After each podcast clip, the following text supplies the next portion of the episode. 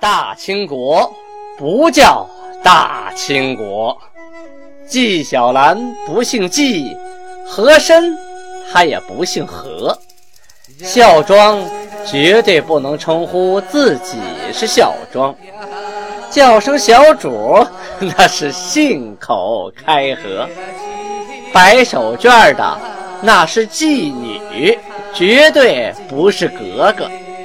好，今天。听俊贝勒播讲一段《青通剑》。可能安达萨古之色彩云，各位朋友啊，大家好。刚才用满语向大家问了声好啊。上次呢，我们说到了清太祖天命七年，农历的壬戌年，公元一六二二年三月份。努尔哈赤啊，决定命令巴和硕贝勒共议国政，啊，这个是很有名的啊，叫共议国政，也有的历史继承是八王议政啊。最开始的时候啊，努尔哈赤就设立了议政的会议，啊，就不像别的以前的皇帝说一个人说了算，他不是，他开始说有什么事儿大家商量啊，以贝勒来执政。这个执政的贝勒当中啊，和硕贝勒按年龄的次序呢，代善称为大贝勒，阿敏称二贝勒，莽古尔泰称三贝勒，皇太极称四贝勒，合称四大贝勒。天命元年啊，一六一六年的时候，命令四大贝勒共理机务，共同治国。到天命六年（一六二一年）的时候啊，又下令这四个人按月分职，轮流来执掌国家的政要机务。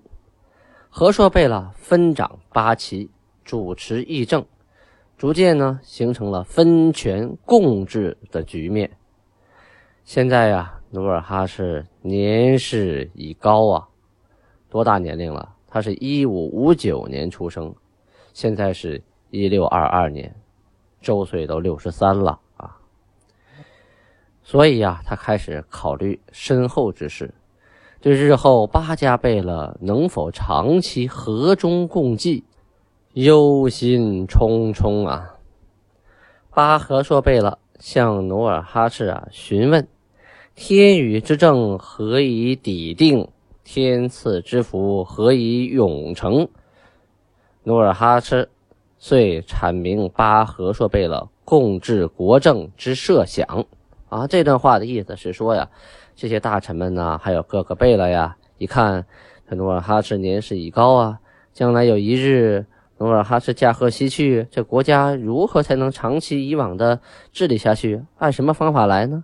我们的幸福生活如何能继续享受呢？努尔哈赤呢，有自己的理想啊，他的理想啊。就是他治国的一个方案。他阐述的治国方案，第一，继父为国主者，就是继承我位置的人啊，勿以强势之人为之。就这个人不能太强势啊，恐以欺人为国主，势力妄为，获罪于天。就怕这个人呢啊，自己把自己立成老大了，别人都不敢发表意见，变成一言堂了。且一人之见识如何能及众人之意？啊，他的努尔哈赤这个态度啊和想法啊，他是说你一个人再能耐，你能有大伙的智慧高吗？俗话说三个臭皮匠顶个诸葛亮哈，就是说你再厉害，你有大家的智慧那么高吗？啊，以尔等八子为王，八王共议，素可无失。就是你们八个人商量出来的主意啊，肯定不会差，大家也都能支持啊。八王是不惧尔等之言者，即尔等之父为国主。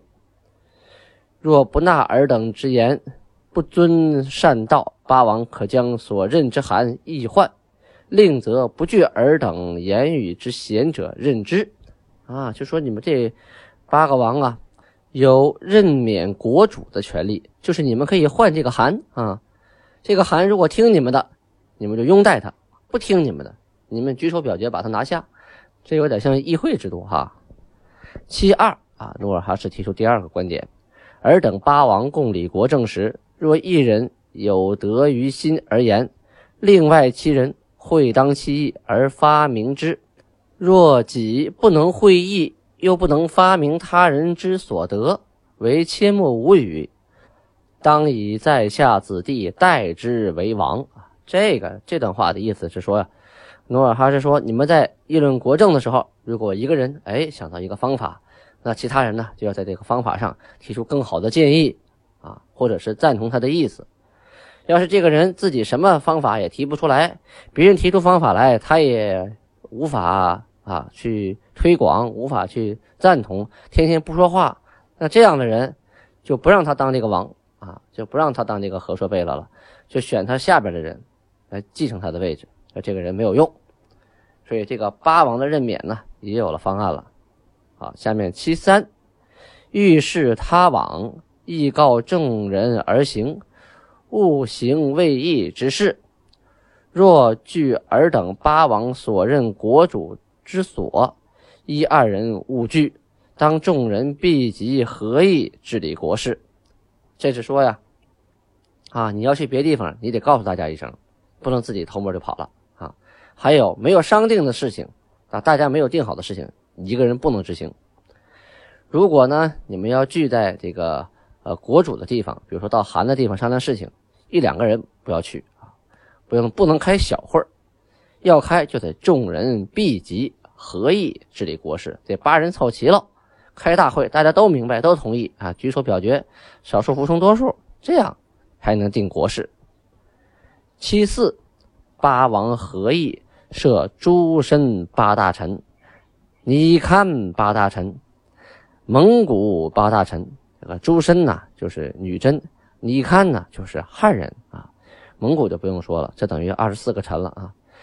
其下设诸身理事官八，你看理事官八。蒙古理事官八，诸理事官审理后告于诸大臣，诸大臣议定后呈上八王，所定之罪由八王定夺。八王当退奸恶，尽忠直。八王前设诸身八克士，你看八克士，蒙古八克士各八人。这段话什么意思呢？是说呀，咱们审理案件的时候啊。要下边的理事官呢，把这个案件啊呈报给这个八大臣啊，就是上面的八大臣。八大臣呢，再把这个案件商量好啊，该怎么处理。同时呢，把案件的一些证据啊、事实啊都查清楚，然后上报给八王，由八王共同来定夺啊，这人是奸恶呀，还是忠直啊？是该杀呀，还是该奖啊？啊，这个八王啊。还给设了这个女真的八个士八个人，这个八个士啊是满语哈，就是书记官啊，也称为师傅，就有文化的人，能写字儿的，能算数的啊，有文化能记东西的。还有尼堪八个士八人，蒙古八个士八人，就相当于每个人配了一个秘书啊，呃，不是一个秘书，就是说，呃，各旗一个秘书，一共二十四旗嘛，满八旗、蒙八旗、汉八旗，一个旗一个秘书。七五就是第五条规定，国主啊，就是韩啊，于每月初五、二十两次升殿，啊，就上两次大朝。初一晨起去堂子叩首，堂子以前我们介绍过啊，向窝车库就是自己家族的神啊叩拜，而后国主亲向诸叔、诸兄叩首毕。就是说，这个国主啊，要向自己的叔叔、向自己的哥哥们磕头，然后才能升韩座。韩本人要与自己被磕过头的叔叔、哥哥们一同坐，然后再受众人的叩拜。你看看，这明显跟皇帝不一样哈。他要向自己的哥哥们、叔叔们先磕头，然后要跟哥哥、叔叔们一块儿坐好了。要领大家的礼啊，众人才能叩拜。七六，韩父所定八分所得外，若贪得一物，贪饮一次，当停其一次应得之分。意思是说呀，每次赏东西啊，分成八份大家呀平均分配，各取所得。如果呢，某些人啊，某个人多贪了一次，或者是多贪了一份那下次分东西你就少得一次。若饮两次，停其两次应得之分；若饮三次，当将其应得之分永隔。就是说，事不过三，你要做了三次这样的事情的话，以后分东西就再也没有你的份儿了。后来过了几年之后啊，努尔哈赤又重申补充了一下这一条，说八家但得一物，八家均分公用，勿得分外私取。意思是说，不管这八家谁打仗得了什么什么好东西回来，都要充公，然后统一分配，不能自己先揣兜里一部分，那是坚决不允许的。档案三月十一记载啊，努尔哈赤下谕说呀。诸身汉、蒙三国业已合一，然三国之光棍盗贼尚无未济。嗣后各处行人不可过少，勿以十人结队而行。若结伙不足十人而九人同行，见计捉拿，罚银九钱。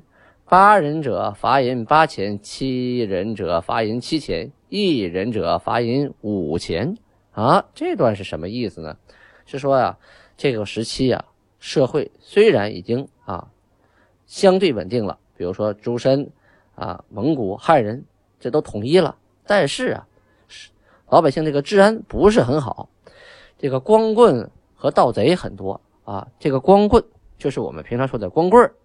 这光棍这词啊，可真的不是说一个棍儿溜光啊，形容一个男人娶不上媳妇。他最早啊是个满语，啊，光棍，意思是说呀，就是游手好闲之人啊，不听命令之人，到处游荡啊，犯错误这个，比贼呢可能会小一号啊，就是干一些小偷小摸呀、欺凌妇女呀啊，大罪不犯小罪不断的这么个人啊。这道上谕是说呀。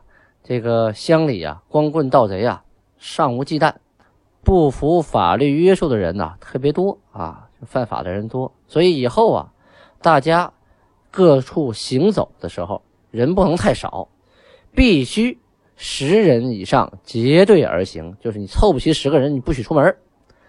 若是结伙不足十人啊，你就九个人走了，那是被我们巡逻的兵看见，你怎么不够数啊？罚钱，一人罚一钱，一共罚九钱。你要八个人走，好，一人罚一钱，一共罚八钱；七个人罚七千。但是如果你一个人胆大敢走，罚你五千，啊，加倍罚你，就是为了呀提高治安，要不然常常出事啊，天天判案子都判不过来呀。档案啊，十五日记载，努尔哈赤令辽东新旧民户房合住，粮食同食，田同耕。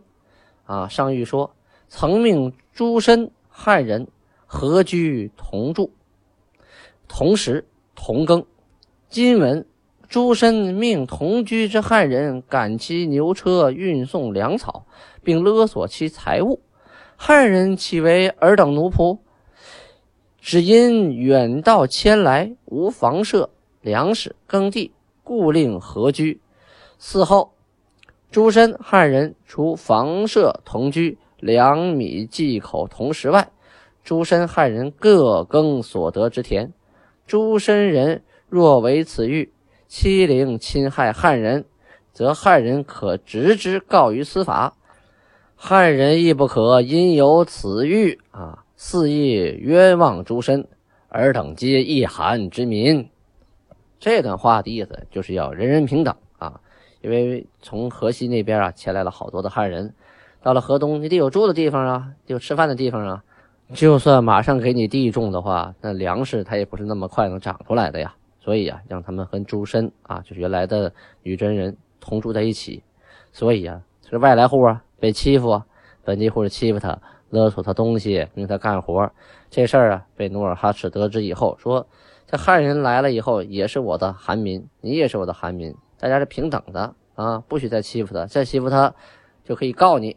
就这个意思，但是说汉人你也不能诬告女真人啊，说大家一定要和平共处，都是一韩之民，就是都是我的臣民。咱们掉过头来再说说明朝这边啊，辽东失守之后啊，明廷处置了呃经略熊廷弼和巡抚王化贞，但是呢还得派新官来呀。于是啊，这个月份明廷委任王在晋啊经略蓟辽天津登莱军务啊，就是。呃，蓟辽就是辽宁啊，河北、天津、登州、莱州这一块的军务。这个人叫在晋啊，字明初，王明初啊，苏州太仓，就是今天的江苏省的人啊。万历年的进士，官职是中书舍人啊。这个舍呢，是说宿舍的舍，什么意思？这个舍人呢，古代就有这个官他就是皇帝啊和太子身边的那个人。后来呢，就成了中书省了。以后啊，这个舍人就负责起草，呃，起草圣旨啊、制告啊、铁卷呐，啊，他很有权利啊，他帮着皇帝下圣旨啊，让他笔头子一转，意思一变，这是挺吓人的啊。但是官儿不大，就是个从七品啊。太昌的年间呀，升至兵部左侍郎，啊，这回呢，让王在晋。为兵部尚书兼右副都御史，经略蓟辽天津登莱，代替熊廷弼。咱们上次提到过呀，呃，蒙古那边归来了不少啊，不少这个人，他们有的是官儿，带了不少的这个老百姓过来了。努尔哈赤嗯琢磨半天啊，得安顿好这些蒙古人啊。怎么办呢？还用老办法，叫联姻政策。于是啊，在四月初一这天啊，他就召集来归的察哈尔、卡尔喀诸贝勒，使之与金国的诸贝勒通婚。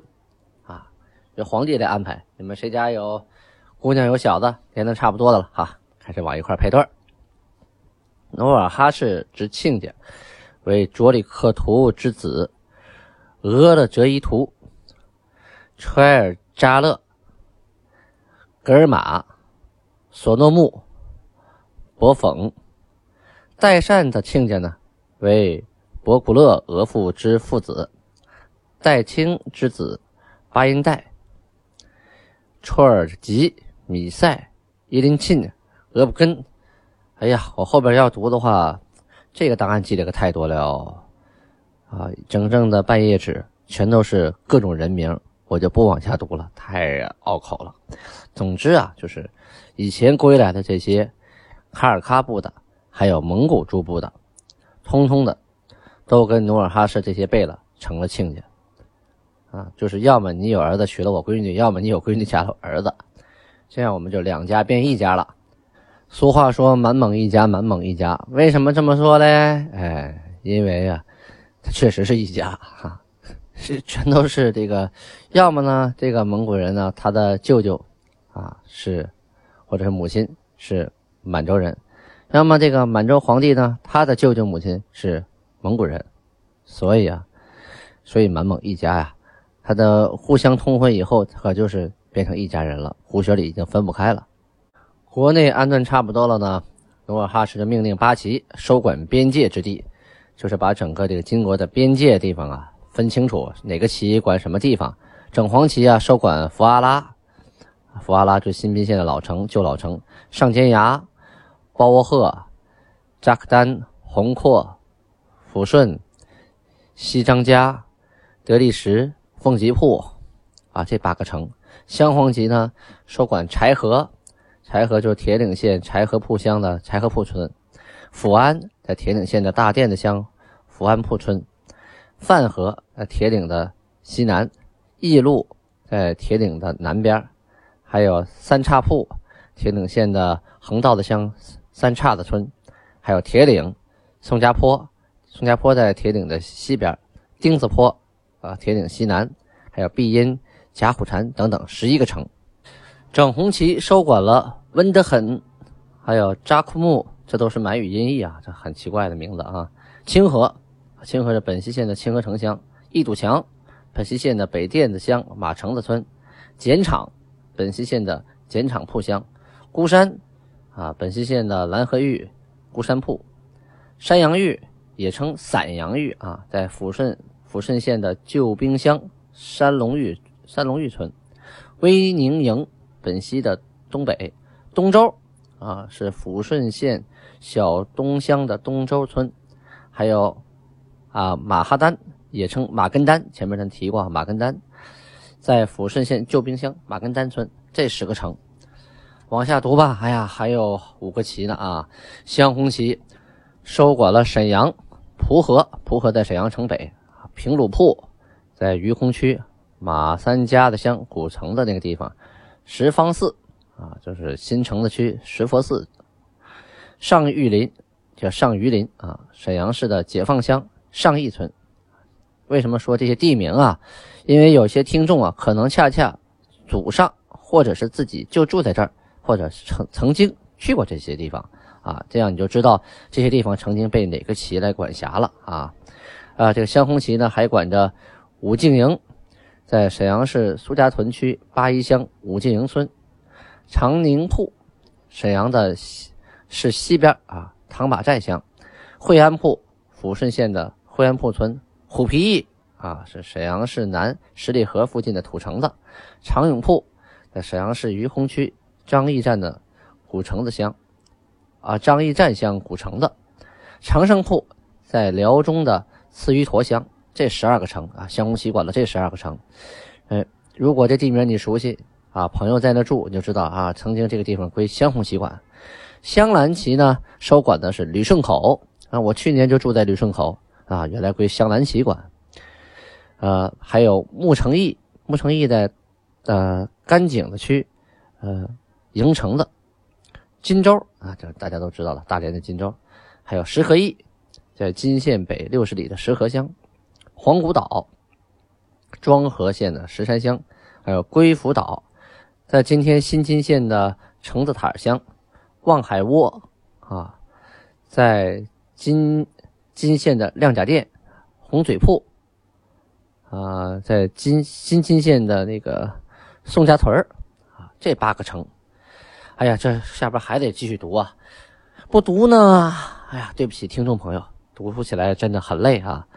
还是希望呢，大家听的时候能碰到，哎，这地方我住过，我去过啊，原来归某某旗管。下面说整蓝旗，整蓝旗的管哪一片啊？是丹东岫岩这一片啊，他收管了岫岩，还有青台峪，青台峪是凤城啊，西青城的马宽寨，还有水长峪。伊兰波里库，这个地名。镇东，镇东是凤城县的西北六十里。还有镇宜，凤城县的西南乌古城。凤凰，那是今天的凤凰城，是凤城县啊。呃，现在是凤城市了，原来是满族自治县，现在是凤城市，就在丹东的下边啊。俊贝了满族文化工作室呢，就在凤城市啊。凤城市下边有一个啊大梨树。少数民族特色村寨，啊，是国家四 A 级景区，里面有个影视城。我们俊贝了满族文化工作室呢，就在凤城市大梨树村影视城里边的啊民俗街，欢迎大家随时去体验满族文化、骑马射箭啊。还有汤站，汤站凤城市的汤山城的显山，凤城县东南大啊大铺乡土城的村。甜水站是辽阳市东南的甜水站乡，这十一个城归整蓝旗。好，下面说整白旗。整白旗收的是富州，这富县西北，还有栾谷铺。呃，栾谷铺是富县李家店乡的栾谷村。阳关铺也叫阳关啊，哪个阳都行啊，在今天富县西边。还有永宁街啊，富县西北五十寨。呃，富县西北的土城子乡土城子，盖州就今天的盖县，还有盐场铺，就是呃金县的北六十里，还有天成铺、青云铺这九个城。最后说镶白旗，他守管的是海州，就是海城县，还有东京铺、耀州，耀州在营口的北边，还有穆家铺，辽阳西南，呃西木城，在今天的海城县东南，古城铺。也称古城屯在海城县的西北；长安铺在辽阳市的黄黄洼乡；青城铺，最后是鞍山啊，这鞍山也归了他管啊。九城鞍山现在在就是现在的鞍山市的西南啊，过去的鞍山老城，这九个城归了镶白旗。好，说了这么多呀，就是希望大家能对号入座啊。一听，哎，我去过那个地方啊，他原来归哪个旗管？他说我亲戚，我三大爷住在那儿啊啊，他原来归哪个旗？大概就这个意思。如果能对上号啊，或者是将来您能到这些地方，能讲出来他归哪个旗管，俊贝了也不白费这些唾沫。今天播讲到此结束，感谢大家。由于啊，我最近一直忙于拍摄，所以啊，呃，录制呢总会跟不上趟。欢迎大家呀啊，上快手搜索演员童俊啊，林东童，单人旁一个冬天的东，骏马的骏，别写错了啊，就可以看到我很多很多的片花、视频、现场拍摄，都是一些电视台不会播的啊。同时欢迎关注童俊的新浪微博。里边发了大量的视频，全都是现场拍摄的花絮，十分难得，欢迎大家，感谢大家继续聆听，安布拉巴尼哈，别忘了下边有赞助啊。我们好忙的不出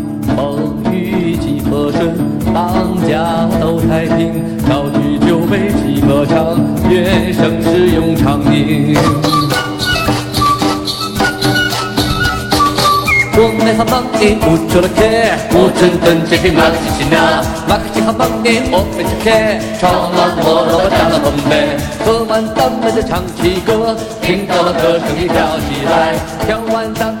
再一起喝，手里的酒杯不能空着。我们好忙的不出了客，我真等这匹马克西纳，马克西好忙的我没吃客，唱完。